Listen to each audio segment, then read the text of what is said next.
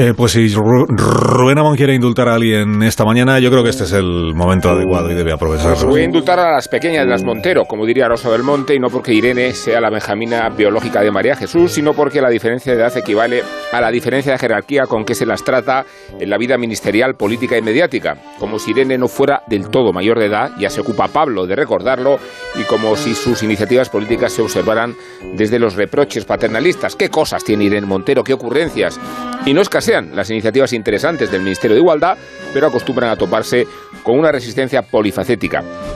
por la repulsa sistemática de la derechona, por el vacío que le hacen los auxiliados socialistas y hasta por la estupefacción que algunas propuestas originan en su propio partido. Ha sucedido, ya lo sabemos, con la normativa del sí sí hasta el extremo de haber carbonizado las expectativas electorales de la expareja de Iglesias. La pequeña de las Montero resume con su ejemplo el proceso de jibarización de Podemos y la distancia con la sociedad que prometieron reformar, si no fuera porque Irene reside en una España distinta y distópica. En todos estos años, a pesar de tener una ley que reconoce el derecho al aborto, se han producido de forma sistemática acoso eh, por parte de, de, los antiabortistas a las clínicas, a las mujeres que van a interrumpir de forma voluntaria su embarazo y también al personal sanitario que trabaja en esas clínicas, acoso diario, eh, metiéndolas en, en eh, camiones o en furgonetas en las que les obligan a hacerse ecografías para Bueno, no van a quedarle a Montero Bis fuerzas para defender la ley trans ni para recuperar la credibilidad de su ministerio,